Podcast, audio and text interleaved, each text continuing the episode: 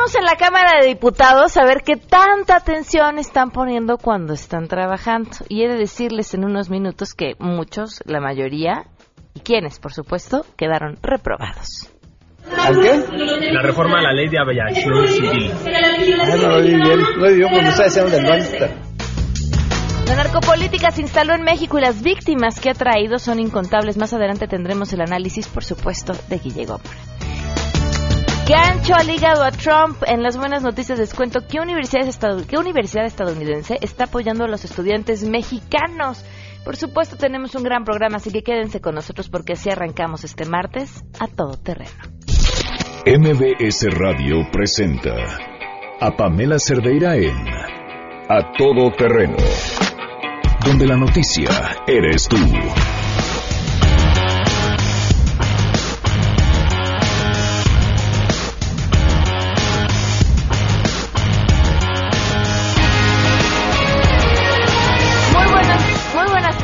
Bienvenidos a Todo Terreno, gracias por acompañarnos en este martes 4 de abril del 2017. Soy Pamela Cerdeira, los invito a que se queden de aquí hasta la una de la tarde.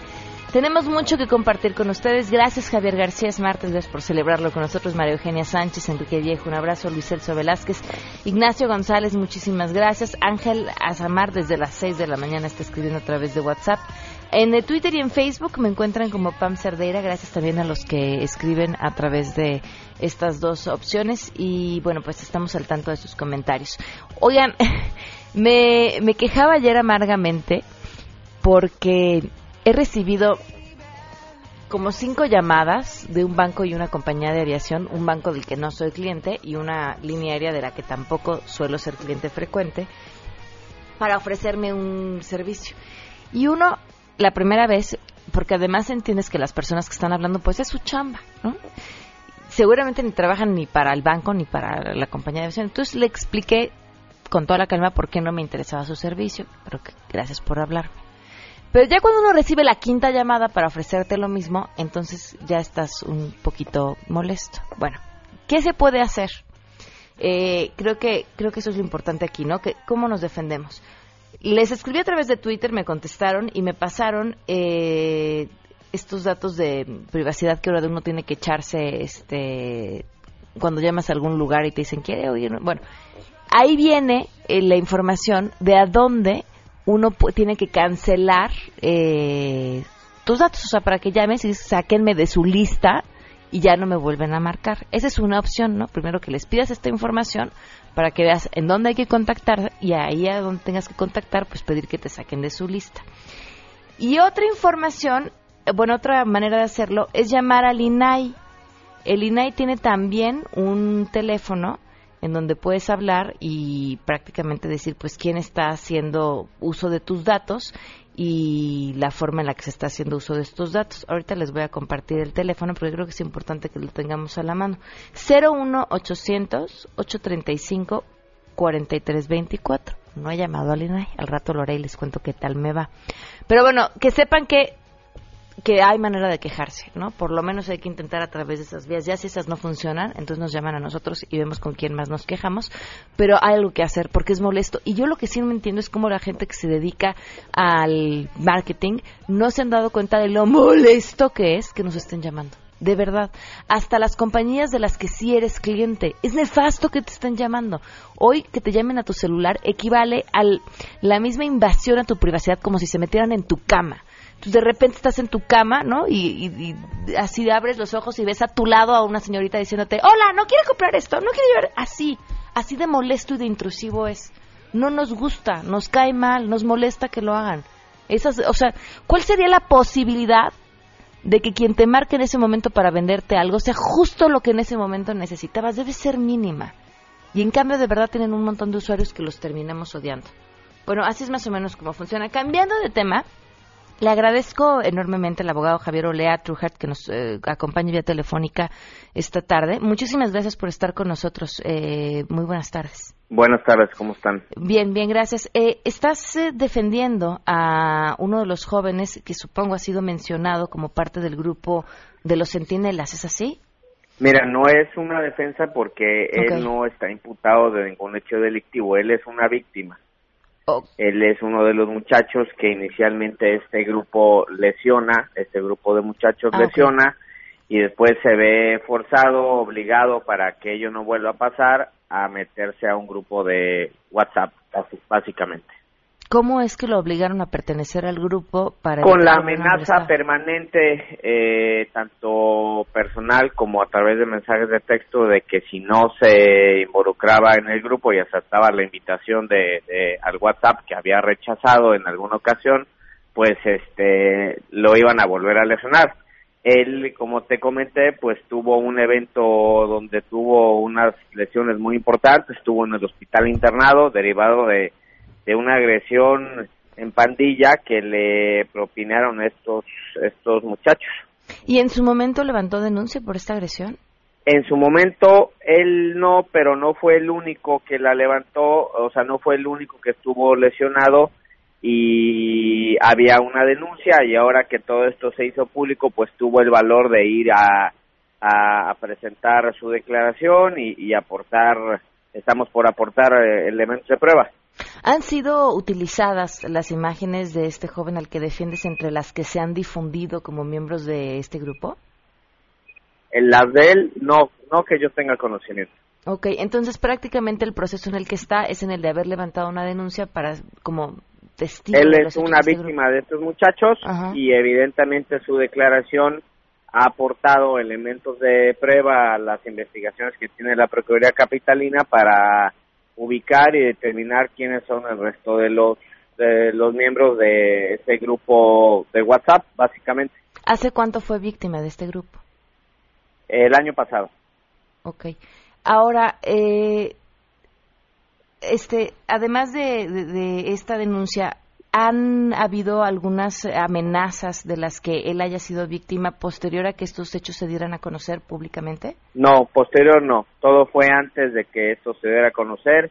Él eh, pertenecía al grupo, estaba recibiendo los mensajes y en esos mensajes pues se le pedía este los acompañara y acudiera a algunos lugares donde no iba y al no estar, al, no, al llegar el momento de la cita y no ir, pues lo amenazaban de que a la siguiente tenía que ir y que ya sabían dónde vivía y que tenía que cooperar con ellos, ese tipo de cosas, mensajes pues, con un lenguaje muy, ¿qué te podré decir? Sea, agresivo y, y maduro, ¿no? Había otras cosas, además de la violencia, en este grupo. Me refiero a situaciones de, de uso de drogas o algún tipo de narcomenudeo, uso de armas. Sí, sí hay algún, algunos mensajes en ese sentido, este, en ese WhatsApp grupal. Sí, sí los hay. ¿Sigue vigente el grupo? Eh, pues eh, por lo que hace a este muchacho no, pero desconocemos si, si sigue activo el grupo. Cuando él aportó eh, los datos de este WhatsApp, tenía varios días que no había ningún tipo de actividad. ¿Qué es lo que esperan que a través de su testimonio haga la Procuraduría? Bueno, que primero se determine quiénes son eh, los muchachos que lo lesionaron, este y en segundo término que esta información que le está proporcionando pues llegue a, a, a apoyar en diversas investigaciones que pudiera tener la, la Procuraduría y ojalá también pudiera servir para que otros muchachos y otros padres de muchachos pues acudan a la Procuraduría de, a denunciar estos hechos delictivos, ¿no? ¿Tienes conocimiento de otras denuncias que haya en contra de este grupo? Eh, entiendo que las hay, pero este muchacho solo es parte en una en una investigación. Ok, te, te agradezco muchísimo que nos hayas compartido No, este ¿de qué? testimonio. Muchísimas gracias. Gracias. Hasta luego, el abogado Javier Olea Truhart, quien está, eh, bueno, como nos comentaba con este joven, que fue víctima de este grupo y después obliga, obligado por el mismo grupo a pertenecer como, pues, como narcos, ¿no? O sea, o eres parte o, o, y si no eres parte, entonces ya sabes cómo te va a ir. Vámonos con la información. Saludo a mi compañera Rocío Méndez. El impacto económico de la violencia en 2016 fue de 3.07 billones de pesos, lo que equivale a que nuestro país destinó el 18% de su Producto Interno Bruto a contener la violencia, se alerta en el Índice de Paz México 2017. Escuchemos a Patricia Obeso. Este es el mapa del Índice de Paz México 2017. Como hemos visto en los últimos años, la región norte del país sigue siendo la menos pacífica, sin embargo, ahora la, la costa del Pacífico y ese camino eh, ahora eh, eh ha empeorado, ¿no? Y cada vez empeora más. ¿Cómo hemos estado invirtiendo en México en contener la violencia, ¿no? ¿Cuánto se ha disparado el gasto en las Fuerzas Armadas? ¿Cuánto se ha disparado el gasto en la policía?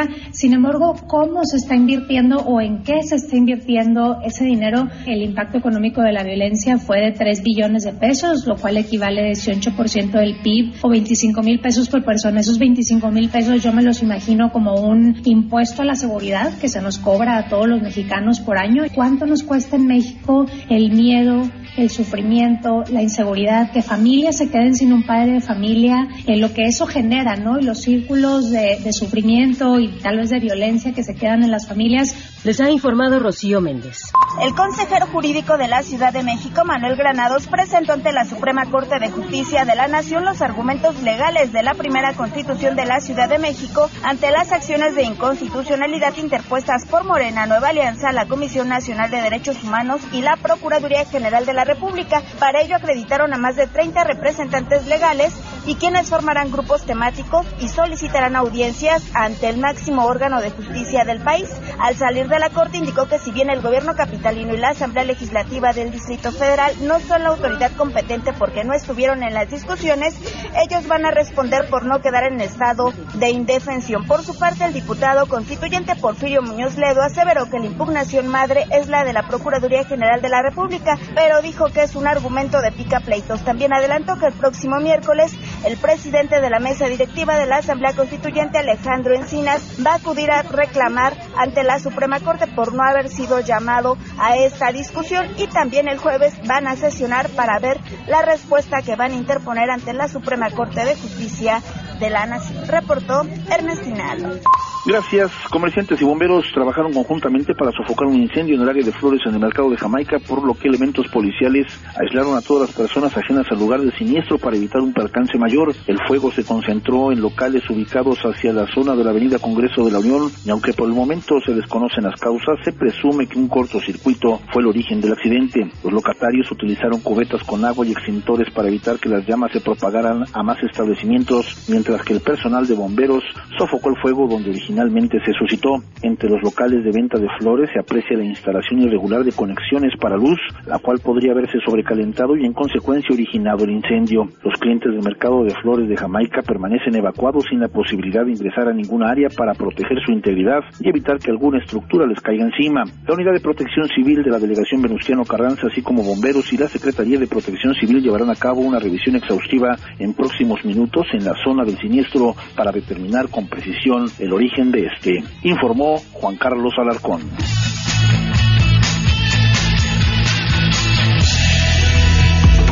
Y claro que cabe la buena noticia.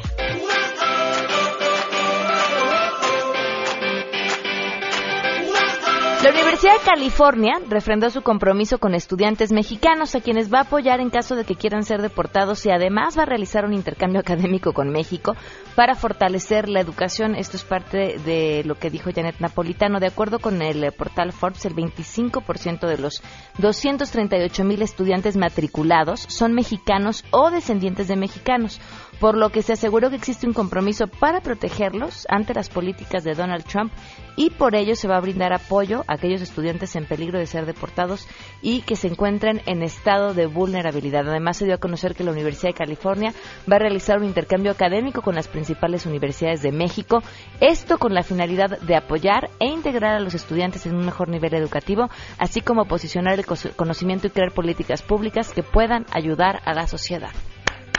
Ahí están, las buenas muy buenas, 12 con 18. Vamos a una pausa y volvemos.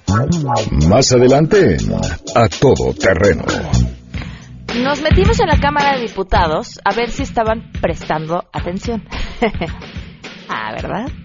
¿Cuál fue el resultado? Se los platicamos al regreso. Qué? La reforma a la ley de aviación civil.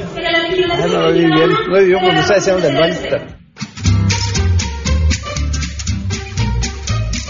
Si piensas viajar en avión estas vacaciones, estos son los derechos que debes de conocer. Las aerolíneas deben de responder por la destrucción, pérdida o avería del equipaje de mano con una indemnización de hasta 40 salarios mínimos y 75 salarios mínimos por el equipaje documentado. A todo terreno. Si te perdiste el programa A Todo Terreno con Pamela Cerdeira, lo puedes escuchar descargando nuestro podcast en www.noticiasmbs.com. Pamela Cerdeira regresa con más en A Todo Terreno, donde la noticia eres tú. Marca el 5166125.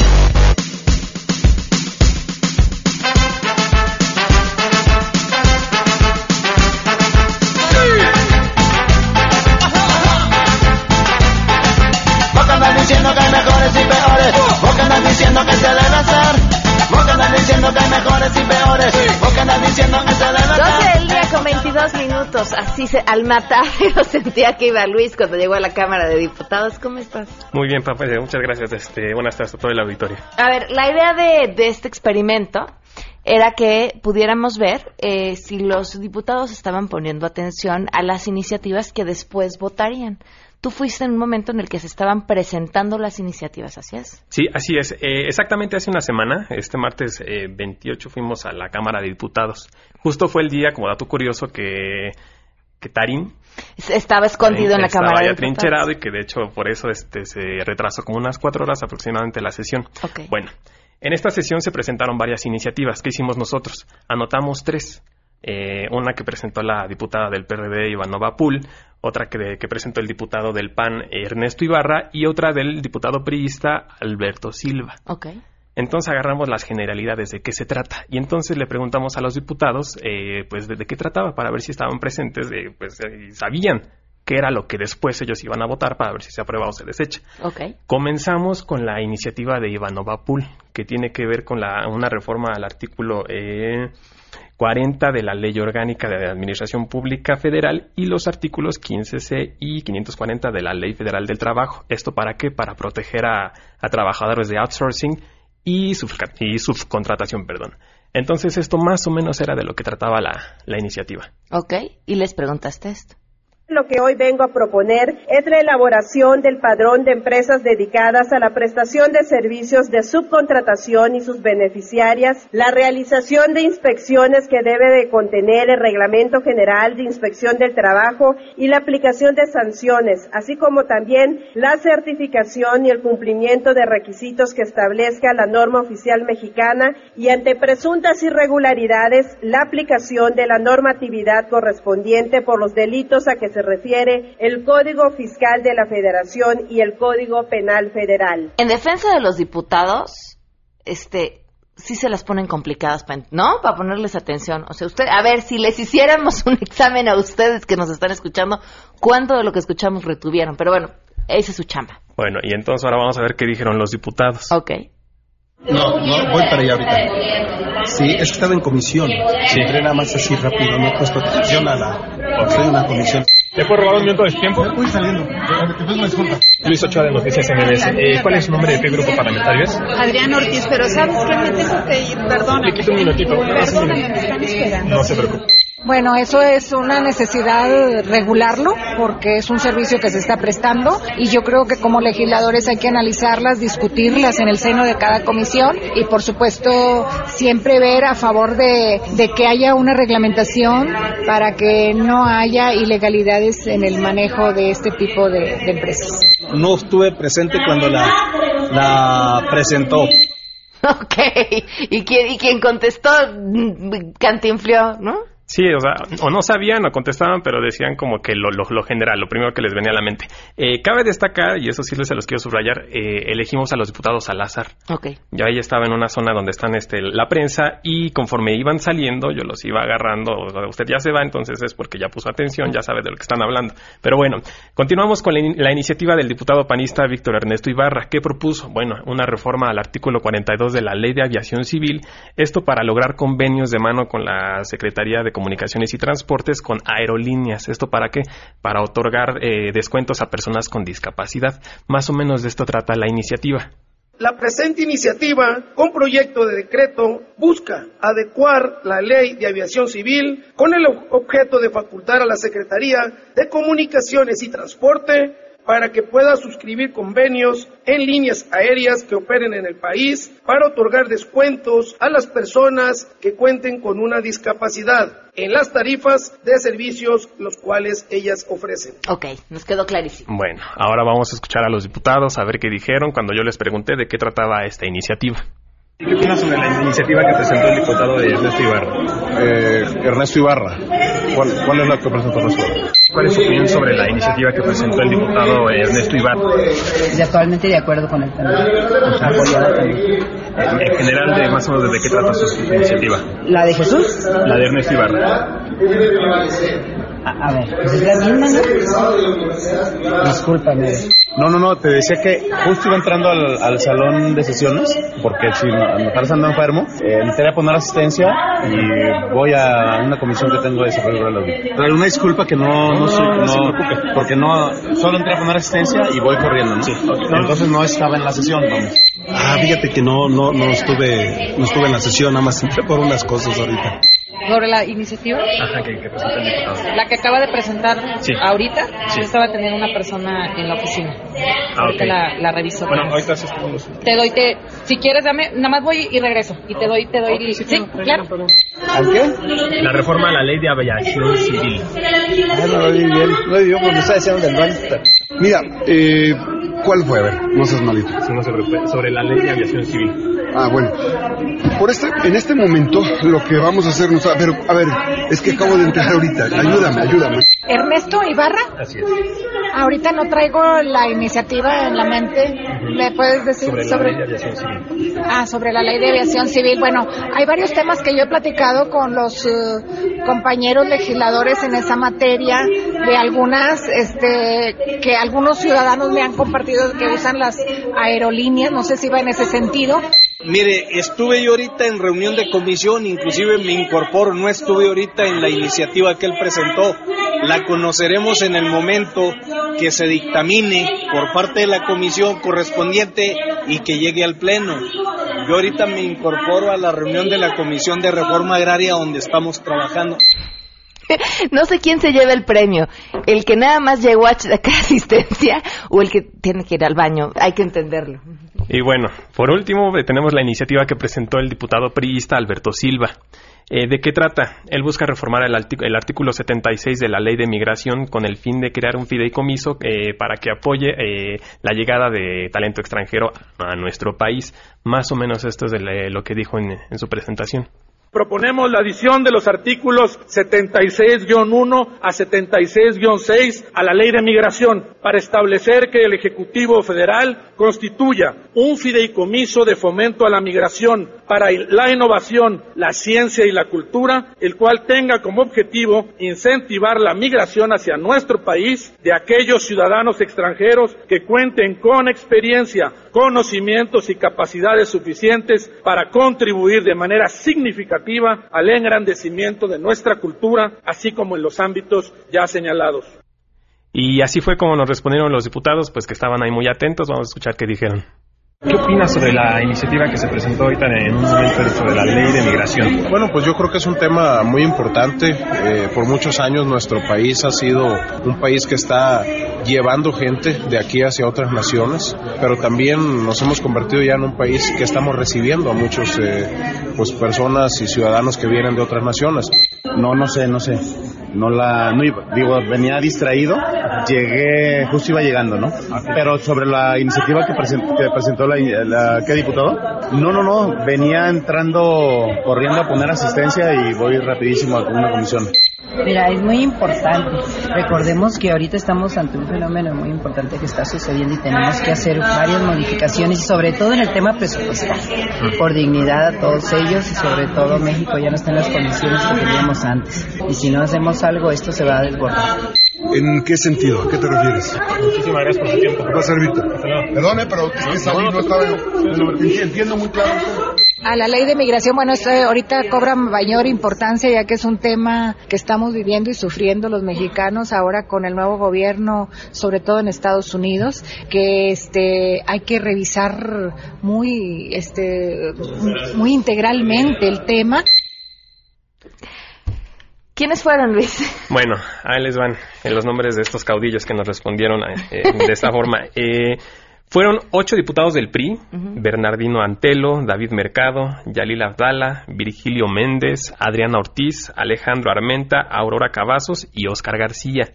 Uno del PAN, eh, María del, del, Rosario Rodríguez, y uno de Movimiento Ciudadano, Salvador Zamora. Híjole, ¿reprobados? Todos. Sí, Sí, porque los que respondieron más o menos no tenían idea, eh, nada más escucharon, por ejemplo, creo que ahorita no, no lo escuchamos, uno que le pregunté de la ley de aviación civil y dijo, sí, es que los aviones que tenemos son muy importantes para la transportación de los usuarios, etcétera, pero no tenían nada que ver con eso. Hijo, increíble. Luis, muchas gracias. Muchas gracias a ti, Pablo. 12 con 32, vamos a una pausa y volvemos. Sí, hay que que no corre, vuela, y en el planeta son tantos, hay como pueden tantos, batalla, pero que poco nos enseñan de amor. Discriminar, eso no está nada bien. Ante los ojos de Dios todos somos iguales. Sos el que hace la guerra, dicta falsas condenas. El que ama la violencia, que no tiene conciencia.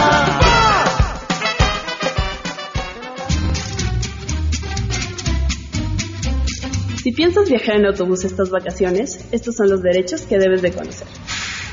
Toda compañía de autotransporte federal de pasajeros tiene la obligación de contar con un seguro que cubra los daños que puedan sufrir los pasajeros, el cual debe amparar gastos médicos y la indemnización por muerte en caso de accidentes. Además, debe responder por la pérdida o daños que sufre el equipaje de los pasajeros, desde que aborda hasta que desciende del vehículo, siempre y cuando estos conserven su boleto y o comprobantes del equipaje.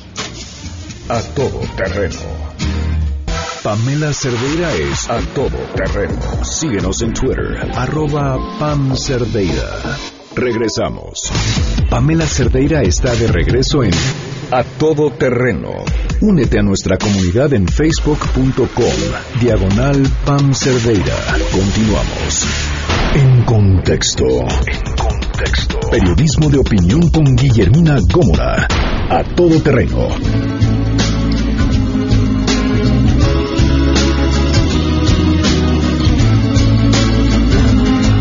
Policía. Ahora sí ya tiene nombre esta sección. Guille Gómora, ¿cómo estás? Bienvenida. ¿Qué tal? Somos lentos pero seguros. No, no, muy bien. Ahora sí llegó para quedarse. Aquí estamos. Mira, como también llegó para quedarse y no quisiera yo ser ave de mal agüero, pero nada hay en contra que indique que esto pudiera irse en el corto plazo, que es el tema de la narcopolítica. Mira, la narcopolítica la hemos visto en los últimos años en las urnas. La hemos visto en los ataques a los migrantes, eh, lo hemos visto en el ataque a la prensa. Las, hace días, pues murió Miroslava Bridge, esta corresponsal allá del diario La Jornada en Juárez, por publicar información relacionada con el crimen organizado. Y la vemos y la tenemos en casa y en la televisión. Entonces es algo que realmente aterra. Fíjate que sí, y yo creo que de las cosas más preocupantes es esta línea que se borró con toda facilidad entre quién era quién y a dónde pertenecían. ¿no? Exacto. Estos pactos de impunidad uh -huh. que se han venido construyendo a lo largo y ancho del país y que vemos las terribles consecuencias. La más reciente ha sido la detención del fiscal de Nayarit, Edgar Beitia, acusado nada más y nada menos de estas linduras de distribuir, importar y producir heroína, cocaína, marihuana y drogas sintéticas. El fiscal de Nayarit, el hombre que está encargado de procurar e impartir justicia, relacionado con el cártel Jalisco Nueva Generación. ¿Y, ¿Y el dice, gobernador? Dice que no sabía nada. Es su hombre de confianza, no solamente en los casi seis años que lleva en la gobernatura Roberto Sandoval, sino desde que él era alcalde de Tepic. Desde ahí se conocen. Era un secreto a voces en, en Nayarit lo que hacía este fiscal. De, yo platiqué con gente de organizaciones civiles y me, la frase que me, se me quedó fue, el miedo se metía por todos lados. Edgar Beitia era un hombre no reconocido, temido en Nayarit. Y el gobernador te dice que no sabía nada. Bueno, por Dios, es una ceguera. Y, y, y, el, y el gobernador, por decirlo menos, porque tendremos que haber estado enterrados también desde otras instancias federales, ¿no? Ah, claro que sí, por supuesto, porque esta ceguera no solo compete al gobernador. ¿Dónde están las autoridades? ¿Dónde está la CEIDO? ¿Dónde está la PGR? ¿Dónde está el CISEN? Nadie sabía. En diciembre del 2013, este fiscal confiscó todos los ejemplares que llegaron de la revista Proceso a Nayarit, donde se publicaba un amplio reportaje titulado El fiscal sicario, que era autoría de la periodista Patricia Dávila. Él, con toda la policía en Nayarit bajo su mando, mandó confiscar todas las revistas de proceso que llegaron en diciembre de 2013. ¿Con qué excusa? Pues nada más que no se supiera en el Estado. Pero la revista es de circulación nacional. O sea, en diciembre de 2013, alguien aquí en la Ciudad de México, de las autoridades de seguridad, de los organismos centrales, nadie reparó en que había un reportaje donde detallaban las actividades ilícitas de este fiscal hoy detenido en Estados Unidos. O sea, nadie se le ocurrió, bueno, pues ya alguien lo publicó, vamos a investigar de qué se trata. No. no. Hasta 2017, en plena campaña electoral, y lo detienen en Estados Unidos. No pueden acusar ahora que hay tintes políticos. Eh, yo, yo creo que eso es lo que se vuelve mucho más vergonzoso, que sea de allá, de donde nos enteremos de lo que están haciendo aquí. Sí, sí, sí, esto es eh, vergonzoso, es ofensivo, pero mira, lamentablemente no es el primero, no es el único, y creo que como vamos tampoco seré el último. ¿Cuál es la lista? Mira, de recién, nada más de reciente memoria para no entrar eh, en años atrás y, y, ventilar nuestras edades. Por ejemplo, tienes recientemente en Michoacán, eh, detuvieron al exgobernador Jesús Reina, quien fue sustituyó a Fausto Vallejo, este de triste memoria, y a su hijo Rodrigo, Rodrigo Vallejo. Por, los tres estaban involucrados con el cártel, los templarios, con la tuta, Vimos al hijo de Fausto Vallejo, Rodrigo Vallejo, recordarás estas imágenes, tomándose unos whiskies con la tuta. Que, y que Jesús Reina era un caso de, de, verdad de un cinismo brutal, ¿no? Cuando ya tenía que dejar el poder, decía, no, no, espérenme tantito, como, déjenme unas dos semanas más para terminar de organizar porque sí. Lo que tengo que dejar listo y ya. ¿Y qué era lo que tenía que dejar listo? Sus acuerdos con la Tuta y con otros grupos del crimen organizado en Michoacán. Luego tienes también a los exgobernadores de Tamaulipas, Tomás Yarrington y Eugenio Hernández, ambos con ficha de la DEA y también desaparecidos. Nadie sabe nada de ellos. Bueno, o nadie quiere saber nada de ellos, porque yo algunas veces acá en las plazas de Santa Fe, en las plazas comerciales, dos veces he visto a Eugenio Hernández, exgobernador de Nayarit, perdón, de, Tamaulipas, con ficha en la DEA, sin escoltas, tranquilito ahí haciendo sus compras en Santa Fe. Qué vergüenza. Entonces, te, habla de todo, insisto, de estas redes que se han creado eh, de, complicidad, de protección, como la que vimos en Nayarit con el, el fiscal Edgar Beite y el gobernador priista Roberto Sandoval, y nadie dice nada. Eh, pero, nadie hace nada, que es lo más terrible. A través o de la justicia estadounidense o del trabajo de periodistas valientes, ¿qué esperanzas tenemos? Porque también estos últimos cada vez la tienen más complicada. Muy, muy complicada. Mira, yo me encontré unos datos de, escalofrío que publicó Juan Pablo Becerra Costa en el diario Milenio. Solo dice que entre 2006 y 2017 han asesinado a 105 periodistas y de las 798 denuncias de agresiones, algunas con muerte, solo ha habido tres sentencias condenatorias responsables. Que coincide con las cifras de denuncias de cualquier otro delito. ¿Cuántas denuncias hay? ¿Cuántas terminan asesinos? Es una vergüenza. En 11 años. Es una vergüenza, porque entonces nuestro trabajo se vuelve pues de alto riesgo. y lo que y lo que pones en peligro eh, con, con, esos datos, además de la pérdida irreparable de una vida humana, es la democracia en un país. Sí. Ya no sale demasiado cara la democracia en este país para que no veamos acciones concretas en contra de estos funcionarios ligados al crimen organizado. Como lo de Nayarit es un secreto a voces, hemos visto otros casos que ya cuando se van los gobernadores empieza a salir toda la, a destaparse la cloaca y a salir todo lo que ahí estaba guardado, como sucedió en Veracruz con Javier. Es lo que te dice cuando dices cuando se van, lo dice literal, cuando se van de la faz de la tierra, cuando se desaparecen. Vemos lo que sucedió en Quintana Roo con Roberto Borges, en fin. Hoy sucede en Nayarit cinco meses antes de que deje el gobierno. Yo creo que el PRI le vendría bien dar un manotazo en la mesa y decirle a Roberto Sandoval, te vas del cargo y vamos a averiguar y a deslindar responsabilidades. No que intenten averiguar qué pasó, qué hizo, si había o no nexos de este gobernador con su fiscal y, sus, eh, y el crimen organizado, ya cuando no sepamos dónde está Roberto Sandoval, por ejemplo, ¿no? Claro, porque la historia nos dice que es muy probable que así suceda. Y con los migrantes, Guille, que también bueno, mencionaste en los migrantes, dos tragedias terribles, la de San Fernando, recordarás, Claro. donde mataron a 74 migrantes. También el crimen organizado, ¿qué hacen?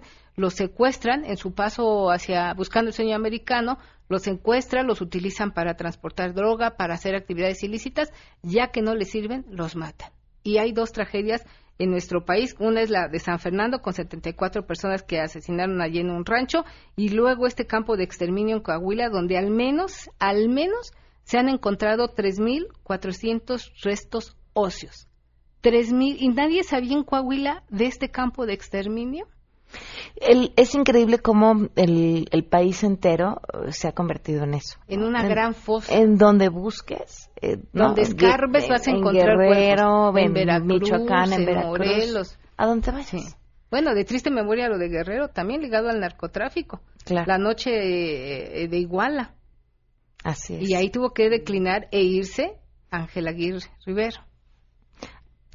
Irse, Eh, entre comillas, ¿no? Se fue, se retiró de Sí. la política. Oye, ¿y la del estribo, Guille? Bueno, la del estribo, hay cosas muy interesantes. ¿Sabes cuántos candidatos a la gubernatura, a las tres gubernaturas que hay en puerta, Estado de México, Nayarit y Coahuila hay? Solo para esas tres gubernaturas hay 22 candidatos. 22. Ok. Siete en el Estado de México, ocho en Nayarit y siete en Coahuila. Ok. 22 candidatos que nos cuestan a ti, a mí, a quien nos escucha allá en su casa, en su carro, en su oficina. De nuestros impuestos se pagan estas 22 campañas, independientes o de partido. Pero hay 22 candidatos para tres gubernaturas. Y peor tortura va a ser, más allá de la del dinero que ya es grande, lo que vamos a tener que escuchar, de escuchar. aquí a que terminen las campañas. Sí, claro, porque además pon, eh, utilizan la técnica del ventilador y órale, agáchate. La técnica del ventilador. Sí, sí, ahí avientan todo y agáchate porque te salpican. Digo, suena horrible, pero así es. Lamentablemente, las campañas se han vuelto oportunidad para guerra sucia, no para escuchar propuestas. Yo creo que hoy el electorado debemos de volvernos exigentes, eh, reflexionar sobre este tema y exigirles a nuestros candidatos propuestas concretas, no la guerra sucia, no que si es una Juanita, no que si robó, no que si es el primo, no que si es el tío, no, no, que me digan qué van a hacer por mi estado para que yo les dé mi voto. Y fíjate, Guille, que eso que deberíamos de exigir los ciudadanos eh, antes de cualquier elección, me parece que es lo que más falta. No, yo no veo, y no lo veo ni en el Estado de México, ni en quienes ya andan suspirando por el 2018, una propuesta o un plan. ¿Y cuántas veces no hemos visto ya eh, que se, hasta se fusilan los planes para gobernar, no? Bueno, sí, los discursos, las Lo propuestas. hizo fallar, sí, sí. ¿no? Sí, sí. O sea, tan no existe una propuesta que es muy fácil ponerle copy-paste a cualquier otra cosa y llenarla. No, no hay, no hay un, un plan de qué se quiere hacer con un Estado, difícilmente de qué se quiere hacer con un país. Exactamente. Entonces yo creo que hoy es una gran oportunidad para nosotros como ciudadanos que hemos venido madurando, que le hemos pedido el, eh, perdido el miedo a la alternancia, exigirles a los candidatos propuestas concretas. Muy no que me venga a decir qué hizo Sutanito, qué hizo Perenganito, no. Propuestas concretas sobre seguridad, sobre empleo, sobre cuestiones sociales, sobre urbanismo, bueno, cantidad de cosas que hay en este país. Claro, porque además sobre eso, a quien gane, lo podremos medir y lo podremos calificar y le podremos exigir. Sí, no hay que perder de vista, qué bueno que señalas esto, que ellos son nuestros empleados. Es cierto.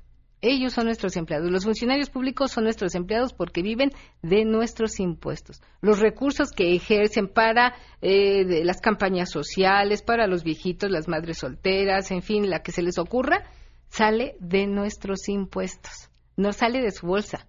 No van a duplicarles las campañas, perdón, la aportación que les dan a los viejitos de su bolsa. Pero mira, Guille, si queremos buenos empleados, hay que comportarnos como buenos jefes. Exacto. ¿No? Y, y entonces pues hay que estar encima de ellos prácticamente. Muy pendientes, claro. Guille, tu Twitter. Arroba Guille Gómara, ahí los espero y mi columna del día de hoy los invito a leerla, ya está en redes sociales, se llama Nayarit Encrucijada Prista. Insisto, yo creo que hoy el PRI tiene una gran oportunidad para dar un golpe de timón en lo que es el combate a la corrupción en Nayarit. Se van a quedar solos. Gracias, Guille. Gracias a ti, Pam. Doce Buena tarde para todos. Volvemos.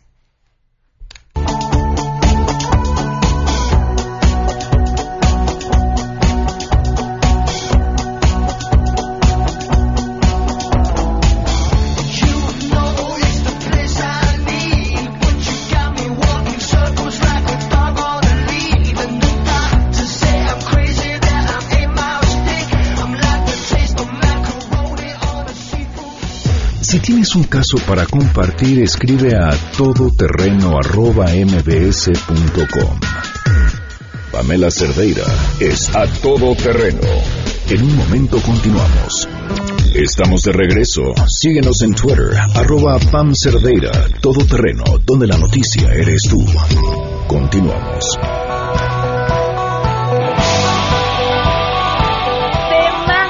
Temazo, el que trae Enrique Ansures el día de hoy. Bienvenido, Enrique, ¿cómo estás? Es un placer y un saludo a todos los radioescuchas. Siempre son grandes los temas que traes, pero este, especialmente a los que aman a los gatos, les va Para a todos los amantes de los felinos. Mira, fíjate que tengo un paréntesis.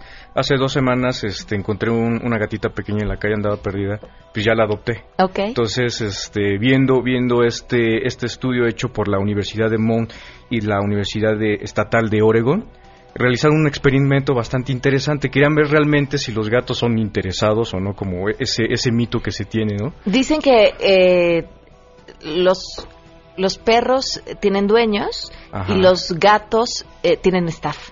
¿No? Esa es como la, la visión de cómo el gato manda. Justamente este estudio hecho por este investigador de estas universidades intenta exactamente entender cuál es este pues, un tipo de psicología gatuna, vamos a verlo de ese estilo.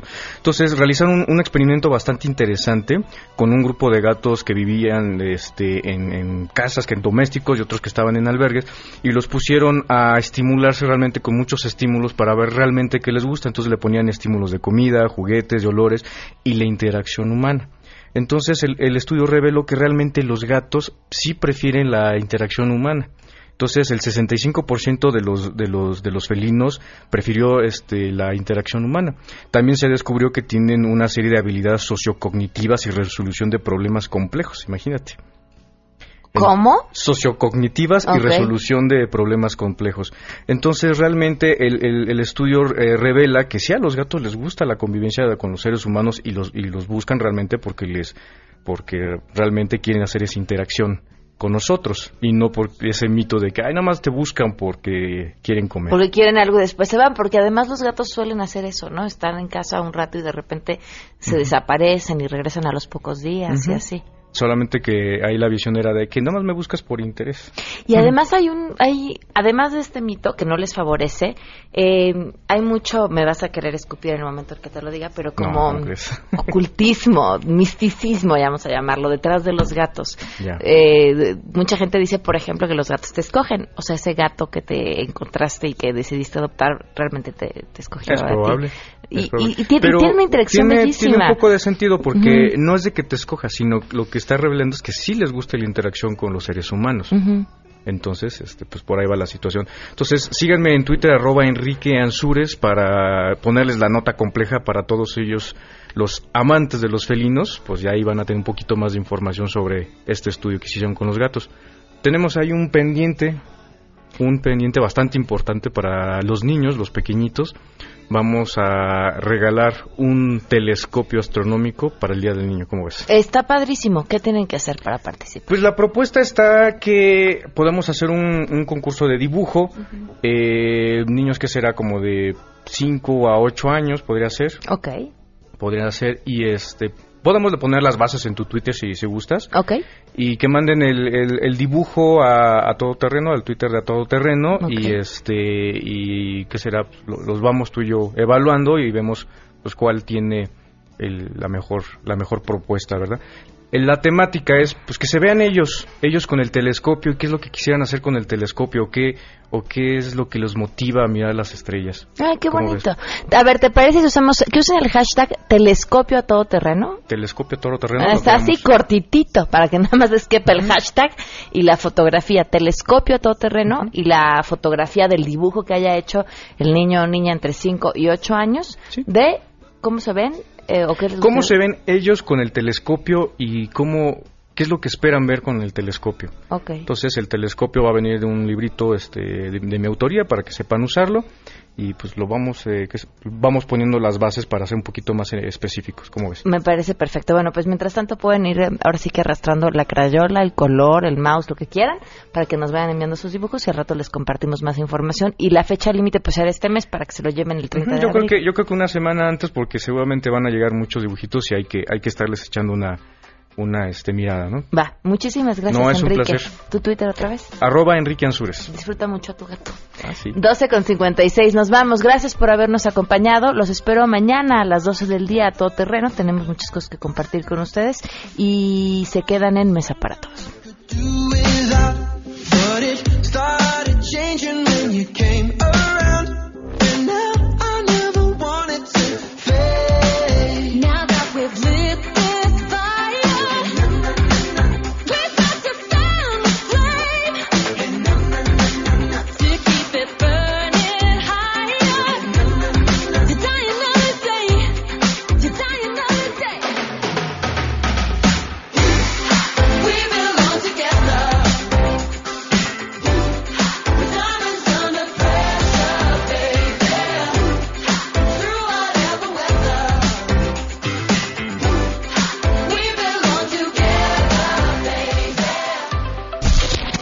MBS Radio presentó a Pamela Cerdeira en A Todo Terreno. Te esperamos en la siguiente emisión, A Todo Terreno, donde la noticia eres tú. MBS Radio, en entretenimiento, estamos contigo.